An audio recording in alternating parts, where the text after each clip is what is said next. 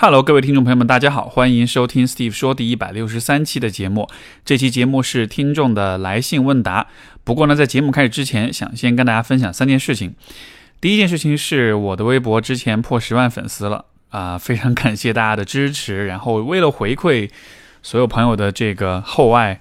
啊，我在微博上发起了一个邮箱转发。那，当然这个转发的目的根本上来说，其实就是想给大家送一些礼物了。所以说啊，我设置了十份礼物，包括了《人生十二法则》啊这本书，包括了我的朋友提供的他们品牌做的这个，据说是很畅销的一支口红。然后也包括了各种各样丰富的奖品，然后这一次十份奖品也分成一二三等奖，所以说一等奖这个是一个很丰富的大礼包啊。具体的内容的话啊，大家可以去我的微博，就是历史的史、优秀的秀、英雄的雄，然后 S T E V E，就所以就是史秀雄 Steve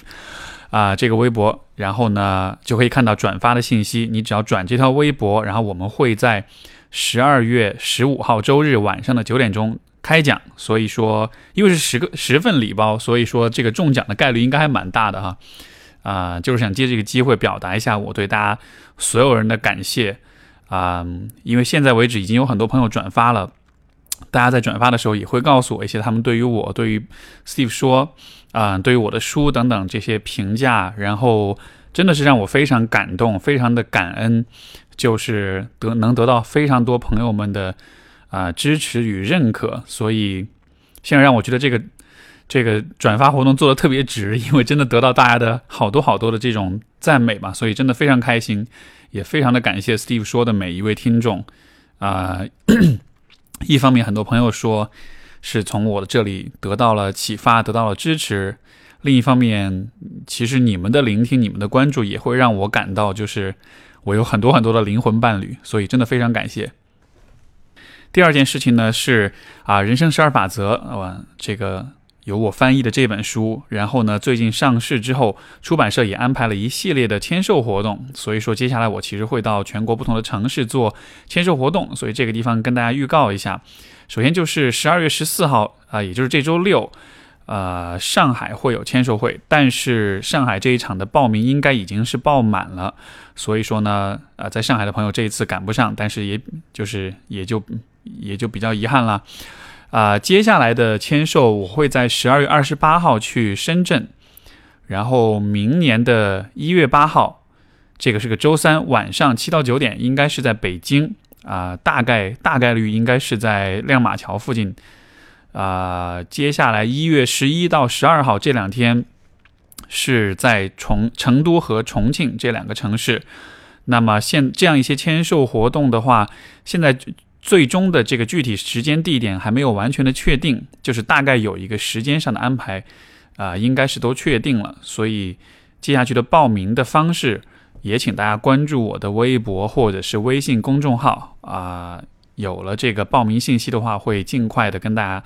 告知。啊，这一次的话，签售大概就是这几个地方吧，其他的城市暂时还没有安排到。啊，签售的活动。其实主要都不是签售了，签那个签字的过程，这个其实很很快。更多的呢，就是我会和大家一起去聊一聊《人生十二法则》这本书所讲的内容，包括大家读完之后一些读后感、一些疑问，也可以在现场跟我讨论。因为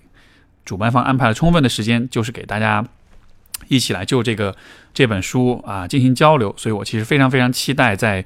刚才的上面提到这几个城市和我的听众和我的朋友、粉丝朋友们一起见面，一起去交流。那么这是第二件事，第三件事是专门送给广州的朋友们的一个非常大的福利，就是 我其实在过去一段时间一直都在酝酿一件事儿，就是做 Steve 说的听友节，也就是听众朋友们的节日。然后呢，这其实是我明年打算带到各个城市的一个线下活动。啊，十二月二十九号在广州是我们的 Steve 说听友节的第一站。然后在这个活动上，我会邀请来两位大家非常喜欢和熟悉的嘉宾，啊，卢美文老师和梁红茹老师，我们一起会做线下的对谈和播客录制。然后呢，我们三位老师各自还会做一个极具个人特色的工作坊，为到场的朋友们带来一些深度的学习的体验。啊，当然也会有社交啊的环节、交友的环节，然后以及会有听众和啊这个到场的观众和啊嘉宾对谈的这样一些环节，所以这会是一个非常有趣、非常丰富的一个系列活动。十二月二十九号下午一点到六点是啊广州场，明年的话我会力图也把这个听友节带到更多的城市，所以说啊不论你在哪个城市，如果啊你有比较好的场地资源，请欢迎介绍给我。如果你有就是活动举办的，比如说你从属于某一个机构，你们愿意和我一起合办这样的活动，也非常欢迎联系我。联系方式呢是最好是可以通过啊微博的私信，或者是通过 email。啊，我的 email 是 s t e v e s h i，然后数字的四 at 幺六三点 com，啊，或者是通过微信公众号给我留言也可以。那总之就是啊，如果你有相关的资源可以介绍给我，或者是帮助我支持我举办在你的你所在的城市举办这个听友节的话，都非常欢迎来联系我。那么广州这边的这个活动呢，现在报名的方式暂时还没有发出来，我先做一个预告。具体的报名信息还是请大家关注我的微博跟微信公众号，在这个确定了之后，我会把报名链接放出来，然后大家就可以报名了。我觉得人可能是这个活得越大越感性哈，所以如果说比较年轻一点的时候，我会自以为自己是个专家这样子的话，我觉得现在更多我想扮演的一个角色还是跟大家更亲近一些，因为人生苦短，然后大家也都是很孤独、很辛苦的。活着，所以大家能够抱团取暖，我能够跟不同的朋友们交流对话，融为一体的这种连接，其实这是我越来越关注，也越来越渴望的一件事情。所以说，在年末，在是这个一九年还剩不到一个月的时间的时候，啊，所做的这样一些安排，都是为着这样一个目标去的吧。如果你经常听我的节目，也也肯定知道，就是我一直都很倡导，嗯，连接，倡导。展现自己的脆弱面，倡导就是我们应该依赖彼此，我们应该信任彼此。所以呢，希望是这样的活动也能够，我这相当于是我自己一种以身作则的方式吧。嗯，去帮助大家更愿意去敞开自己，愿意去和身边的人交流，包括和嗯和陌生人和你不熟悉的人建立起新的友谊，然后通过这样的方式，我们就能共同的抵抗这种生活跟存在的这一份。虚无这一份空虚，这一份孤独，然后在这样的互动、这样的连接当中找到意义。好的，那么这是啊一些活动的预告，我们接下来就进入到今天的听众来信的部分。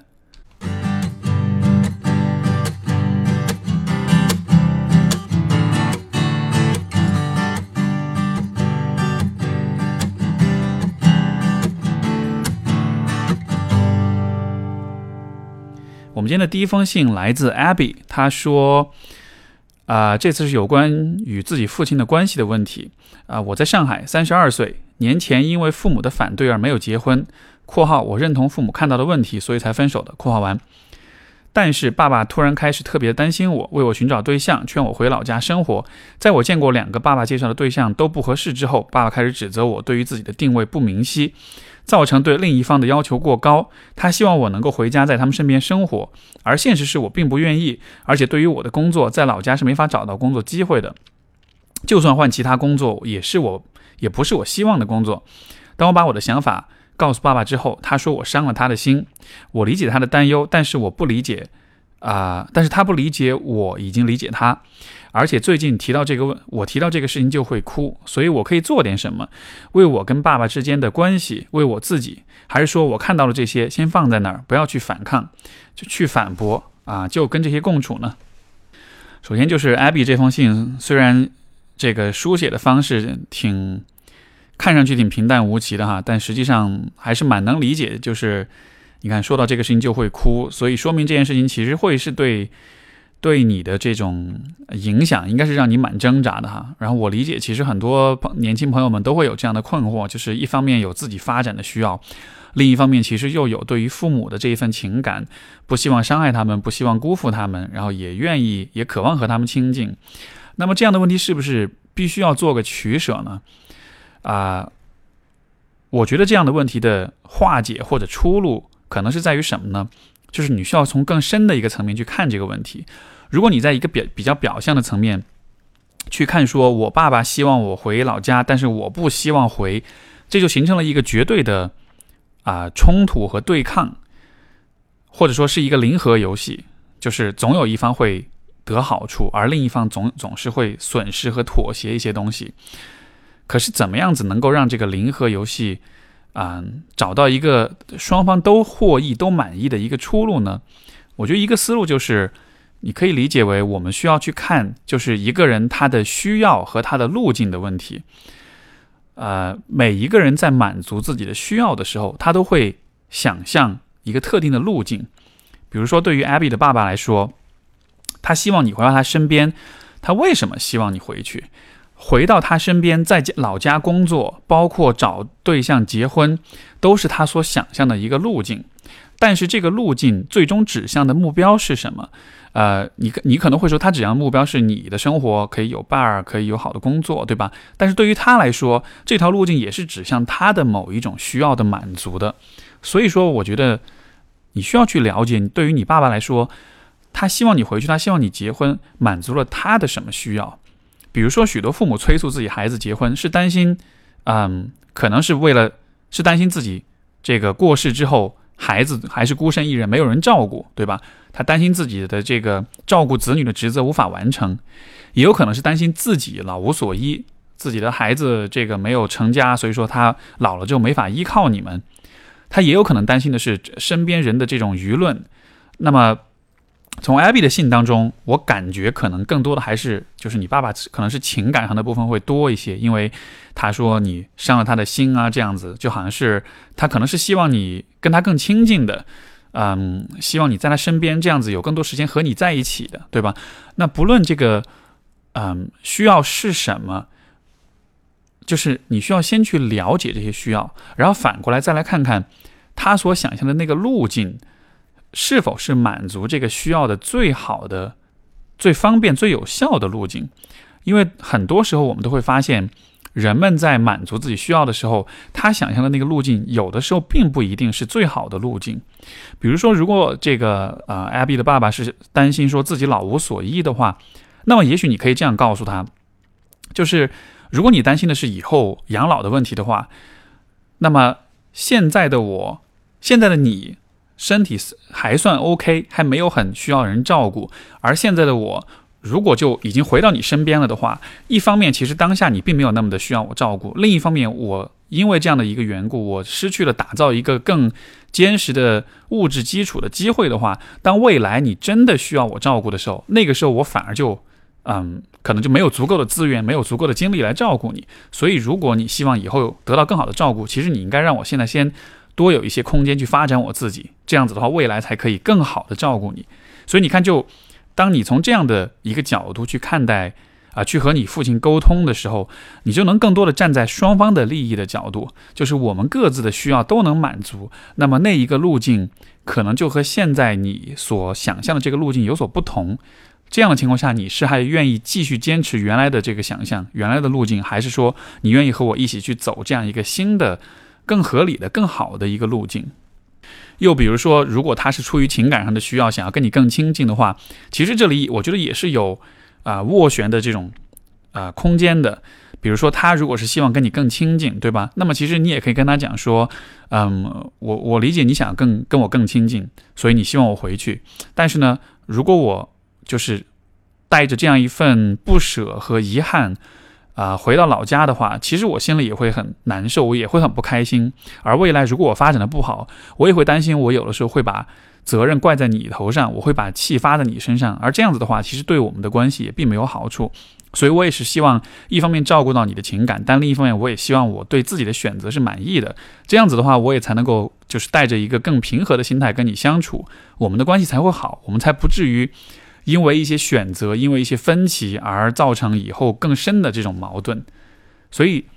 不论你爸爸的需要是什么，我觉得总体的思路就是这样，就是你需要更多的去看见他的那个需求是他未未来的那个需求那个目标是什么，然后重新审视一下，啊，他所想象的路径是否真的合理，是否真的能够同时考虑到你们两个人，这样子的思路得出来的就不是一个零和游戏，而是一个。非零和游戏是一个大家都能受益的结果。我们的下一封信来自一位叫大鱼的朋友，他说：“呃，我最近的这个 peer pressure 就是朋辈压力特别大，我所在的工作团队中，从专业能力以及其他方面来比较，我都是最差的那个，而且差的不是一点半点。我的团队经常轮流发言，啊，轮流汇报工作，以及日常工作上彼此很多合作，所以大家的水平高低经常赤裸裸的体现出来，尤其是和我一个同事。”啊，和我最近的一个同事比我小好几岁，但是不管专业上还是待人接物上，比我成熟太多。每天都有很外在直接的对比，我总是忍不住拿自己和他比较，确实差距太大了。比我小还比我强，是让我特别痛苦的一件事儿。当然，团队领导也意识到这个差距，我能清晰感觉到，目前他还没有放弃我。我是一个经常暗自在心里把自己和啊。和别人去比较的人，是一个没法接受自己在群体中是最后的人，尤其是和工作相关，所以压力特别大，觉得每天都很尴尬，都会遇到一些事情，直接体现出和嗯同事的差距。一方面我感觉很痛苦，另一方面我也会和自己说，和比自己优秀的人一起共事是多么好的机会，有学习效仿的对象，应该感到高兴，珍惜自己努力，尽快变强，赶上就是了。这两种情感我都有，很矛盾，但无法否认的是，痛苦占了上风。也许你感觉到我是一个不自信的人啊，我确实是，也确实和小时候的家庭教育有关。但在这些事情上，我也反思过，是否过于不自信，给了自己压力。思考后，我觉得应该不是，我的判断没有问题。我还想过另一种思路，就是废物理论啊，就是我自我只管努力我的，尽尽人事听天命，追不上也没关系，我就是这样一个平庸的人，甘心做一个废物，不要这么心累。但是又觉得这个思路我现在还不能完全做到。所以这个问题你能给些启发吗？首先，这个问题其实涉及到的，嗯，和他人的比较以及竞争，我其实蛮推荐你以及其他的朋友们，如果你感兴趣竞争这个话题，可以去听听看我最近开的另一个播客节目，叫做 Manly，就是 M A N，然后树立的立，啊，这个节目是我和之前的一位嘉宾吴广敏我们一起新开的一档节目，我们其实主要探讨的呢是男性气质跟身份问认同的问题。然后上周发布的这个是第一季第三集，刚好就谈到了关于竞争的问题，嗯，那是一个非常棒的讨论，所以说我觉得蛮值得关注竞争这个问题的朋友们去听听看的。那么结合到就是大鱼的这封信，其实我觉得这里也涉及到一个竞争的问题，呃，两个思路，第一个思路就是说，我不知道对于大鱼来说是怎么看待啊你自己的那个竞争的欲望，或者是那种竞争的。啊，意愿的，因为这其实是许多朋友们都会有的一个问题。就一方面，我们忍不住要把自己和别人做比较，而且环境也的确是会给我们很多这样的比较的机会，让我们渴望追上别人，让我们渴望做赢家，或者至少不要做那个输家，对吧？但是，许多人对于自己竞争的这种意愿其实是很不接纳的。为什么呢？因为其实从小我们接受的教育当中，对于竞争这两个字总是会有那么一点污名化，有那么一点道德化，就是我们会有点批判说，如果一个人太争强好胜，这是不好的事情。我不要去和别人争强好胜，我应该这个佛系一点，我应该 chill 一点，我我不要那么强的去呃和别人竞争的这种欲望。可问题就是在像在职场的这样的一种竞争当中，你就是需要很努力、很努力的去竞争，啊，你需要一直保持努力的往前跑，这样子的话，你才能停留在原地，对吧？当你在一个呃综合实力素质很高的团队里面的时候，这就是你必须得做的事情。所以说，很多时候的问题就是。啊，一方面你会比，但另一方面你其实很不接纳自己那个竞争的愿望，而竞争的愿望本来是可以给你带来行动的动力的。所以说，如果你不接纳自己这个部分，如果你抗拒去竞争的话，那么就会造成这样一种矛盾的心情。一方面那种比较让你感到自卑，让你感到痛苦，但另一方面你又很抗拒那种渴望竞争的那种想法。所以你需要做的是接纳你自己渴望竞争的这一面，也让自己。以一种恰当的、合适的方式，而且是有效的方式去和别人竞争，去试图在人际交往或者是专业能力上，不一定说是比所有人都做得好，但至少你可以试着去超过一些人，对吧？而且另一个思路就是说，呃，其实竞争永远都不是单一维度的竞争。虽然学生时代我们会觉得竞争是一件。只要比拼成绩总分就够了的事情，但那是毕竟是学生时代，是一个单纯的多的一种竞争。在职场上也好，在成年人的生活当中也好，很多形式的竞争，其实都非常多元，是非常复杂的，专业能力也好，待人接物也好，或者是其他的一些问题也好，所以这就意味着一个人是不可能在所有的维度上落后于所有的人的，因为你总是能够在，就是任何一个在某些方面比你强的人，你一定都有比他更出色的方面。我觉得也许大鱼没有看到这一点，可能还是把自己的竞争上面的这种输赢或者是这种呃实力，还是用一些。比较简单的维度去衡量，所以说你这样衡量下来，你就会觉得自己永远是最差的，对吧？但是如果你能从不同的角度去看待自己的话，哪些方面也许是你和别人的差距没有那么大，甚至是更好的？哪些事情你其实可以多花一点努力，你得到的回报会比，嗯，就是比如说专业能力提升这种比较困难的事情，就是回报会更大一些的。我觉得这些角度都是可以去看的。像在 Manly 的那期节目里面，我们的另一位主播广敏就分享过他的一个故事。他说他以前大学是学播音主持，然后呢，刚刚进学校的时候，因为播音主持这个专业全部都是俊男美女，他自己呢，他觉得他的这个外形，然后包括性格各方面，可能不如很多那种长得很漂亮也很会来事儿的那种人，所以当时他就开始苦练英语，然后也一直都健身。把自己打造成一个双语主持，而且是外形形象也是这种比较欧美范儿、比较壮的这一类。我觉得这就是一个非常好的故事，告诉我们说，当你感到落后的时候，如果这个游戏你玩不了，如果你没法在这个游戏里面打败别人，你要做的不是放弃这个游戏，而是去玩其他的更好的游戏。所以说，这是我对于大鱼这封信的一些感想吧。我们的下一封信比较长，这个是来自 一位叫做捞缪的朋友。他说：“昨晚上我知道了一个关于父母之间令人咋舌的真相，现在还在这件事情的给我的冲击之中，脑袋脑子一片乱乱麻，不知所措。啊，以下是背景：我是一个九零后独生女，现在一个人在上海工作生活，和许多我这一代人很像，目前还处在和原生家庭的对抗与和解的挣扎中。”我的父母的感情一直都特别不好，从记事开始，父母就每日争吵，甚至动手。父亲在我五岁时就出轨了，当时造成了家里的一阵风波。母亲终日郁郁寡欢，我一直以为我不能，啊，我一哦，但一直为了我不能是单亲家庭的孩子为由而不同意离婚，并且一向给我一种无私的慈母的形象。直到如今，我已经二十六岁了，他们之间的感情似乎和。二十年前一模一样，隔三差五就会吵得不可开交，为了一点鸡毛蒜皮的小事都要争，小事都要争得面红耳赤，并且我父亲现在时不时都还是会出去啊沾花惹草。父亲从小对我也是十分严苛，一言不合就动手，基本上是被打到 被打到长大的，甚至有时候他的言行和言语和行为让我感到了一种对我的恨意。这也是我从小就很疑惑的，为什么爸爸会这样呢？我便以为，因为我是女孩，但爸爸更喜欢男孩，啊，为理由说服自己，因此我和父亲就形成了一种对立的抗争的关系。我也一直在处处挑战他。但是这几年独自生活和成长，也是听了您的节目之后，我便开始试着与父母多沟通，想和这样的家庭和解，希望让他们感到我不会，我不是一个只会伸手要钱的女儿，我是很爱他们俩的。今年春节的时候，我试着用您在微博上发的那十个问题与父亲沟通，但不是很顺利。问到第三个问题时，我爸就异常反感，叫嚷着别整天搞这些没用的，有时间不如看看书。然后我委屈的哭了，便和父亲以我们啊以往熟悉的沟通方式吵架，进行着对话。当我叫嚷道：“生活真的很艰辛，为什么我们家人之间都不能理解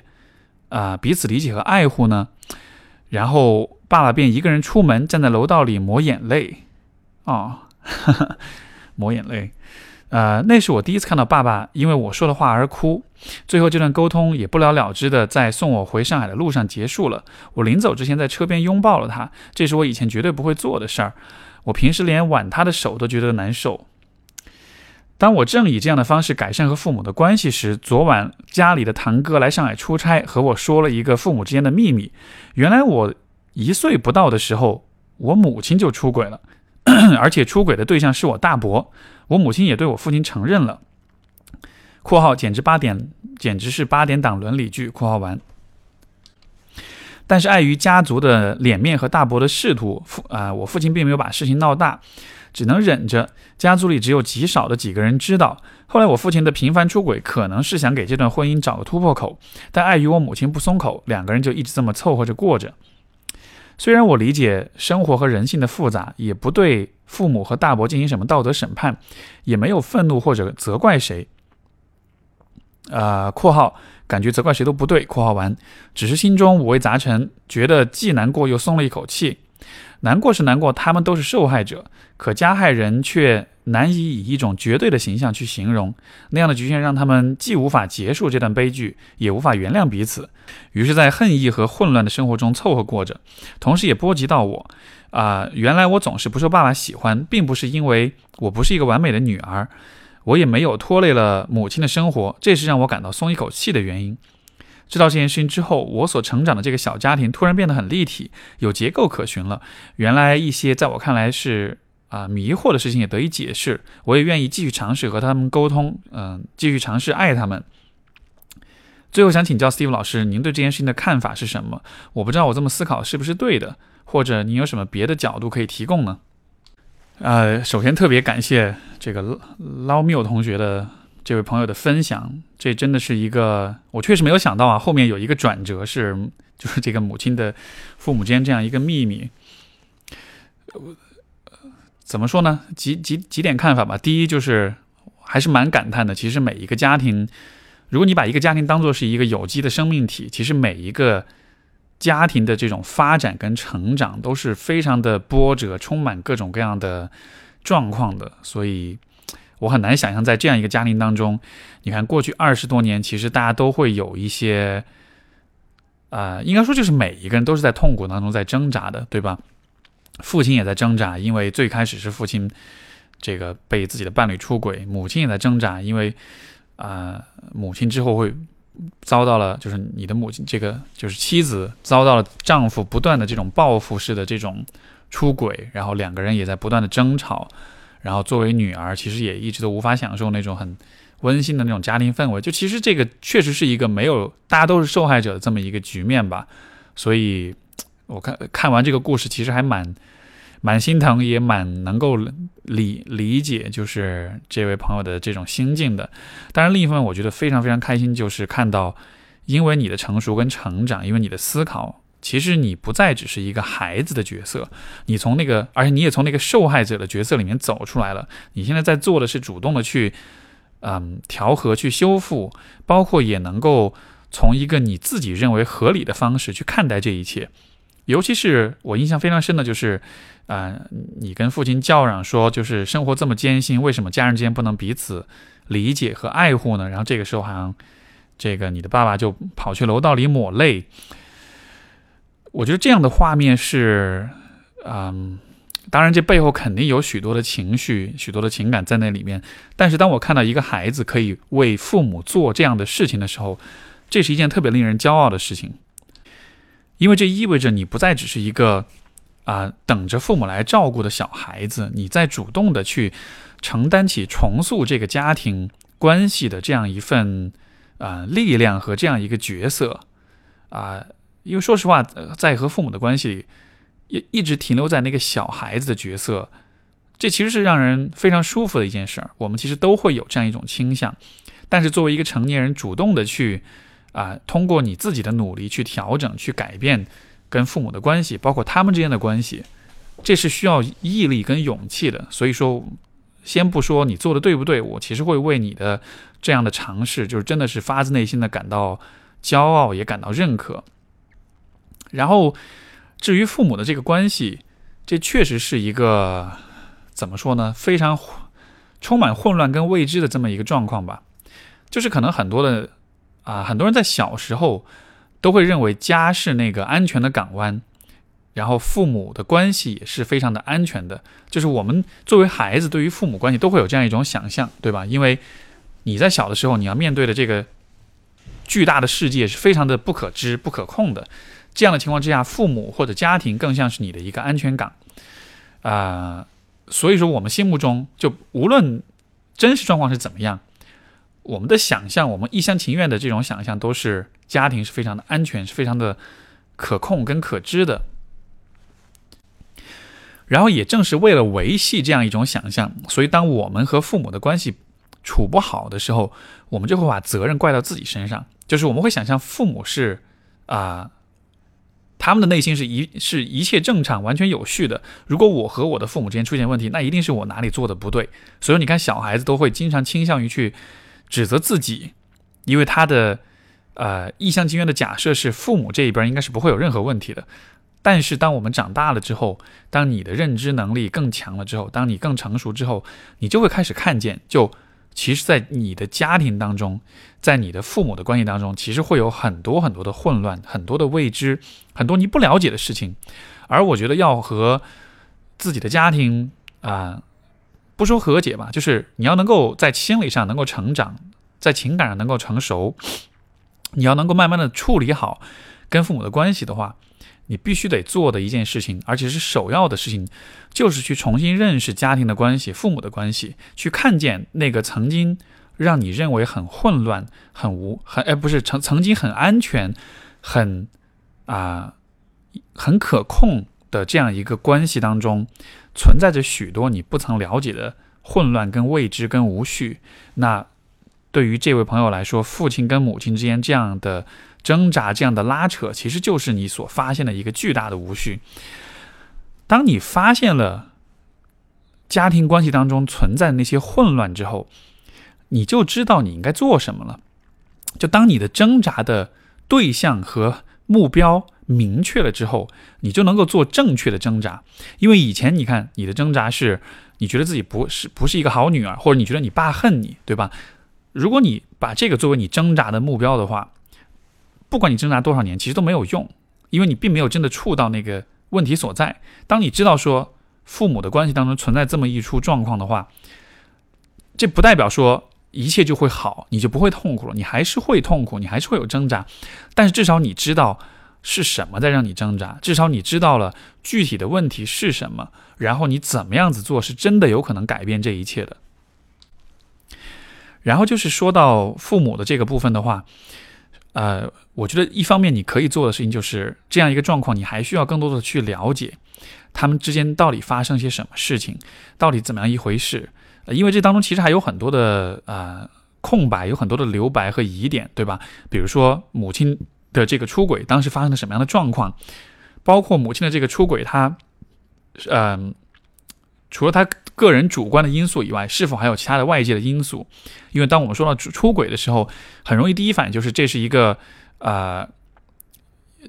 从道德的层面去批判这个出轨者一定是他自己做了不该做的事情这样子的，对吧？但是其实啊，亲密关系当中的所有的选择都是非常复杂的，所以说我会很好奇，就是当时他是在怎么样的一个情境跟环境之下做出这样的选择啊？第二就是对于你父亲来说。因为你会把他后面的出轨，好像是理解成像是一种报复，对吧？但是这个地方也会有许多的问题存在，就是他为什么选择是这一种方式来报复？为什么是这特定的一种方式，而不是其他的方式？以及，呃，这种方式其实会一直给两个人的关系带来更多的影响、更多的创伤。但是他们持续二十多年，一直是这样一种方式来处理这个关系，为什么是这样的？呃。是什么阻止了他们用更合理的方式去处理？而且，其实你在想的大一点，就是不管是对于你爸还是你妈来说，就他们过去的二十多年跟自己的伴侣、跟自己的孩子都相处不好。我们说，从人一生的跨度来讲，这其实挺不划算的，对吧？你以这样一种方式过你这一生，难道真的就只是为了出当时的那一口气吗？还是说这当中有其他的一些原因？就这些，我觉得都是非常值得去了解的问题的。当你讲到你你爸会因为你的那句话而抹泪的时候，为什么人会抹泪？因为你说中了他最在乎的东西。所以当你说彼此理解跟爱护的时候，那说明可能对于他来说，他也是希望自己是被理解的，对吧？所以说，也许一种比较好的方式就是暂时先，呃。放，当然你本来也没有道德批判，我觉得这非常棒。就是暂时先把他出轨这个事情，或者说这样一个打引号的罪名，先放在一边，先去看一看，就是他到底在这个二十多年的家庭生活中，他自己是怎么样一个心路历程。然后对于你母亲来说也是一样的，因为实际上，人们的这种愤怒、跟冲突、跟不满，有相当大比例还是在于就是得不到他人的理解。当我们得不到理解的时候，我们才需要用非常极端的、非常攻击性很强的方式去表达自己，因为我们会想象这样子别人也许就能更理解自己。所以，如果你能让父亲跟母亲都得到来自你的聆听跟理解的话，这或许就已经可以在一定程度上缓和他们的关系。当然，这之后还有很多的工作要做，也是要取决于他们之间的状况啊，很多具体的细节的这种补充。我觉得这。整个这个故事啊，包括这位朋友在做的这样一些努力，其实真的非常的了不起。我们之前也提到，呃，所谓的英雄之旅，我觉得这就是你这一生的英雄之旅之一吧。这样的一个挑战，这样的一个啊巨大的混乱的这样一个局面，现在他已经完全的向你揭示出来，你也无法回避，你也无法忘掉它。你唯一需要，你唯一能够做的就是直面它，去走入这个混乱当中，然后相信，就是你可以用你自己的力量、跟坦诚、跟聆听，去照亮这一大片黑暗，去让你们的这个家庭关系中的所有这些无序，逐渐的变得有序，逐渐的变得理性，变得理智，然后大家可以逐渐的建立起一些比较安全、比较安稳的，嗯，这样一种关系的现实。所以，其实我没有更多的一些就是具体的建议。我觉得这就是一个需要你去直面、去梳理，然后去对话、去坦诚的聆听和理解的这样一个过程吧。所以，这是这封信。我们的下一封信来自嗯一位叫李理想吧，应该是拼音，所以啊，我们就叫理想好了。理想说：“你好，听您的节目一段时间了，今天突发奇想发邮件说说我自己一个困惑。”开门见山说：“我对自己没想法这事儿有特深的恐惧。对工作要是没什么想法，对啊，对工作要做什么没想没想法，对自己的生活没想法，根深蒂固的那种没想法，脑子空空。我真不知道这种没想法从何而起，是能力问题还是心理问题？我从事科研工作，要知道科研工作中没想法可是个要命的事儿，尤其是刚到一个新环境，如果要我自己提出一些课题想法，我简直会觉得难到爆炸。”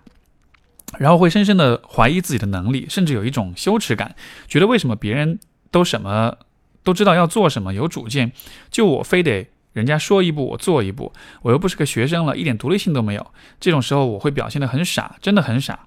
我特别羡慕那种开会讨论课题的时候有不同的方法和思路的人。我觉得自己真的没新思路，生活上没想法更要命。我觉得我会因此陷入抑郁的状态。因为往深里讲，现在的生活没有什么让我有欲望和激情的。啊，我单身很久，快三十了。因为喜欢同性，没有公开，所以从来没有过真正的恋情。有过暗恋，有过一段无疾而终的感情，然后很多年都是一个人。我知道这个问题。呃，就是因为担心出柜的种种后果而索性不谈感情。我知道这个问题表面上好像不影响日常生活，该干什么干什么，但是实际上深深的影响了我的人生。我活着的每一分钟都是在浪费生命。我找不到一个合适的点做出改变，最主要就是坦坦白自己喜欢同性的事，啊，或者根本没有一个合适的点。我也不知道在这一点上的出出现改变会让我变成一个对工作、对生活更有想法的人吗？我不知道我在。我在这儿想表达或者询问什么，只是想说出来听听 Steve 老师的看法吧。首先就是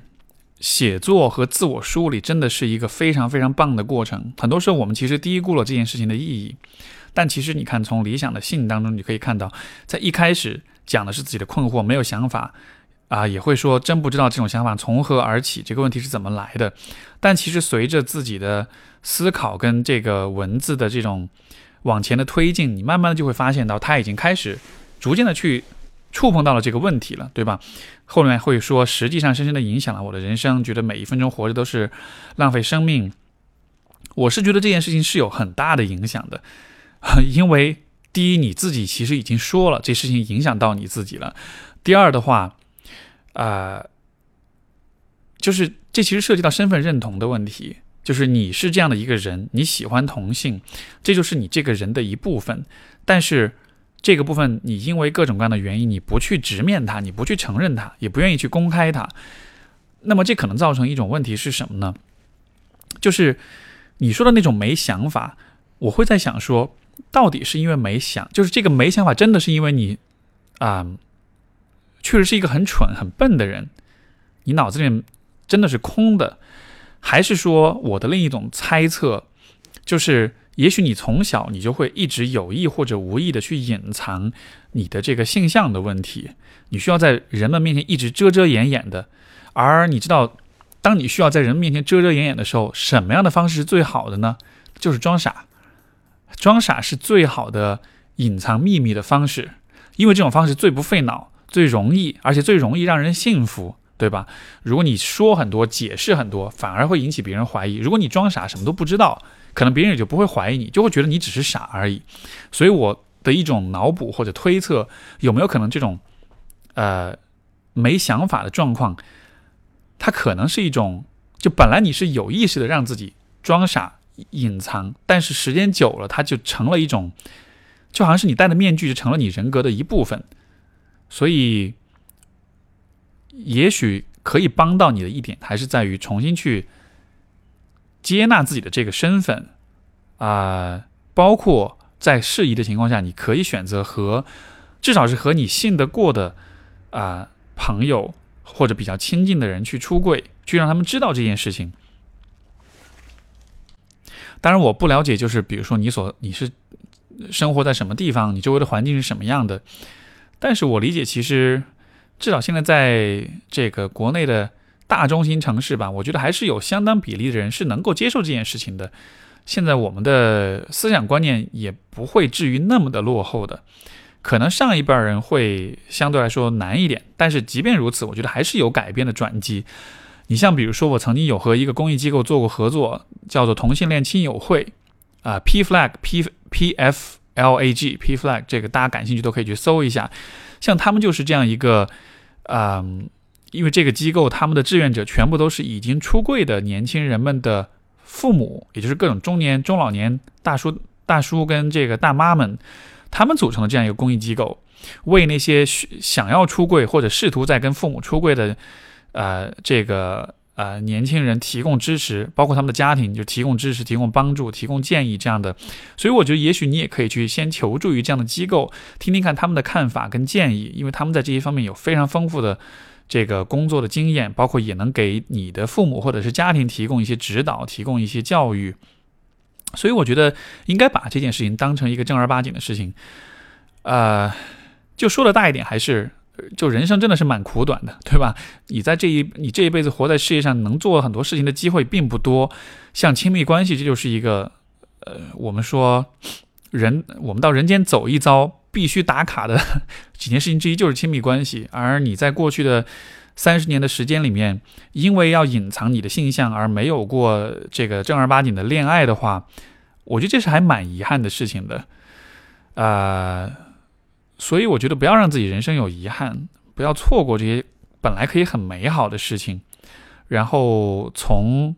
自我接纳、自我身份认同开始。去寻找你可以信任的人，慢慢的一点一点的让周围的人知道，这个出柜的过程肯定不会非常的顺利，肯定是会有要很小心谨慎，也会需要考虑到各种各样的事情啊怎么的，但我觉得蛮值得做的，啊，而当你把这样的一个心中的隐藏的秘密给公开了之后，当它不再是一个秘密了之后，也许你也就不再需要用装傻的方式去掩藏它，或许你在。啊，其他方面的那种没想法的状况也会有所改善，包括就是，也许你喜欢同性，但是你不敢去表达，所以说你对自己的欲望，对自己的不管是生理上的情欲上的欲望，还是说整体做人的各个方面的这种欲望跟愿望，也许就就可能都是一直是被压抑住的，所以尽可能让自己过一个自由的生活吧。然后当人们真的自由的时候，他们应该是不会没有想法的。这是这封信，啊，下面一封信来自一位叫熊的朋友，他说：“哎，关注您一年多了，一直是潜水的状态，啊，听了和卢老师的那一期电台节目，有点有些点刚好触动到我，所以有了写信的渴望。嗯，这期电台里面提到每个人曾经都有毫不费力就想去做的事，结果回想后，我却没有清晰的答案，觉得自己好匮乏。”呃，想要想要跟随内心都不知道从哪里跟起，这也是我挣扎了很久的问题。先说说背景吧，啊，我是苏北农村的姑娘，年方二九，啊，小时候也是传说中别人家的孩子，当然高中以后沦为历史。原生家庭算是老生常谈的那种，父母之间有暴力伤害，没有直接对我，除了这个对我负面的影响，最多的还是普遍的说教和对兴趣的压制。可以说从小到大，啊，从大学到现在，我都处于迷茫、探索再迷茫的状态。特别是近两年，隔一段，啊，就会有两周左右通体通体的无力感，无力到想要抛弃一切的冲动。当然还没有到结束生命的程度，过了这段又活过来。觉得自己有很多能量和希望，但是无处安放，如此反复。最大的迷茫是在自身的价值感，就是我这辈子要做什么的问题。从一开始频繁，呃换工作，到现在质疑自己的工作岗位，我依然在迷途。包括业余尝试的兴趣爱好，手工摄影，这这些偏艺术类的，我总是先兴奋的看到别人的成功，然后以这种功利性的高期待去开始，然后就没有然后。我知道问题所在，也看过一些行为的书，但仍然无解。很多时候感觉是在强迫自己去热爱，脑子里经常有两个声音在打架。啊，鸡汤的声音是说坚持下去你就会喜欢上的，做好不喜欢的，别的就不难了。反鸡汤是在说，逼自己去喜欢的东西会不会不是真的喜欢？啊，有时候怀疑过了那个年纪是不是难以以平常心去挖掘？啊，只能说现在对心理学越来越有兴趣。平时会看相关的书籍，因为孩子也接触一些育儿方面的心理学知识，自己的共情能力还行，不太爱计较，对语言的冲突有预感，所以沟通中能先能先一步大事化小，对别人之间的冲突也能看到本质。或许这就是我的领域，这是不是就像啊《牧羊少年奇幻旅行》里讲的天命呢？总是实名羡慕您那么早能找到想从事的事业，想知道如何在这个年纪去探索和辨别属于自己的天命。呃，我有两点回应。第一就是你说到每隔一段时间，每会有两周左右的无力感，包括之后又会有很多能量跟希望，但无处安放。我不太确定这样的一个状况是怎么回事吧，但是我还蛮推荐这位朋友可能去嗯心理科、精神科做一些诊断跟排查，然后看看这是否是心理健康方面出现的一些问题。因为如果是的话，呃，这个或许能在一定程度上解释自己的那种迷茫的状态，包括那种经常换工作啊等等。就当然这个啊，我没办法在节目当中讲更多，所以只是想先提这一点。然后另外的一个推测是这样子，因为这位朋友说到，嗯，自己很善于去对言语冲突有预感，去大事化小，对别人的冲突也能看到本质，就好像是你对于冲突是很敏锐、很敏感的。在这样的情况之下，我会有一种推测，就是因为也讲到父母之间有暴力伤害，可能会打架啊这样子的，呃，所以可能对于小孩子的你来说，父母间的矛盾冲突可能是一件还蛮重要的事情的。他们之间的这种相互的冲突，会让你感到受伤害，感到恐惧，感到父母的关系不好。这对于孩子来说是一个几乎是威胁生存的一件事情吧。每一个小孩都会很害怕自己的父母起冲突。尤其是肢体上的冲突，就是说，他们真的是有可能出人命的，或者说，其中一方真的是有可能被另一方给，对吧？嗯，因为有这样的状况存在，所以许多时候孩子们都会成为那个去调和矛盾的那一方。所以我的推测是，也许因此你就变逐渐的变成了一个很善于去化解矛盾、很善于去侦测、去识别矛盾的这样一个人。可是呢，在化解矛盾的时候，我们通常会怎么做呢？因为首先，为什么人之间会有矛盾？简单来说，就是每个人都有自己的立场。然后，当这些立场发生冲突的时候，我们为了让对方尽可能的了解，就是我的立场或者这件事情对我来说有多么的重要，我就会用非常强力的、强势的方式去表达自己。所以，当两个人之间发生冲突的时候，你可以理解为就是两个人都在。用最大的声音去告诉对方，我很在乎这件事情，我希望你尊重我的这一点。而两个人的矛盾激化、打架什么的，那可能就是在于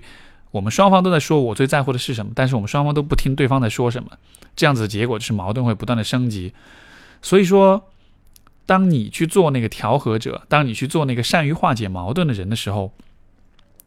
你可能经常会需要做的事情就是去充分的照顾对方的立场，去满足对方，但是反过来可能就是需要去妥协，去牺牲你自己的利益。所以换句话说，就是我看到你是一个很善于处理矛盾的人，这是否就有？换一个角度说，这是否就意味着你是一个很善于去放弃或者是妥协自己立场的人呢？有没有可能正是因为这样子的一种呃习惯，会让你就是，就说这个部分也许就和那个迷茫是有关系的，因为在于你看来，任何的事情都有可能被妥协，你的立场、你的需要、你在乎的事情，任何一个方面都是有可能被牺牲的。这样的情况之下。可能确实我们就不知道什么事情是你真自己真正在乎的吧，因为我理解，如果有一件事情是你真正在乎的话，你是会不惜和就是通过和别人的矛盾来维护自己的。就像你问到我说，我那么早就知道自己想从事的事业，我怎么知道这个事业对我来说很重要呢？就是我会意识到，就算我跟父母闹矛盾，就算他们反对，包括就算周围的朋友。反对，觉得这不是一个好的方向，我也依然想要做这件事情。在这样的情况之下，发生矛盾是 OK 的，没关系，因为这个我追求的这个事情，它比矛盾更重要。所以，也就是说，当你把矛盾的化解看得非常重的时候，可能你原本会有的那些追求跟想法，也都需要靠边站了。而在这样的情况之下，我觉得人的迷茫也许就是比较难避免的。有的时候我们会想象，我如果知道了自己的天命、自己的追求，好像就一切就会变得很轻松、很容易。然后呢，呃，事事都会很顺利。我们会每天充满热情、高高兴兴的去上班或者去工作，就是我们都会用这样一个童话般的想象去，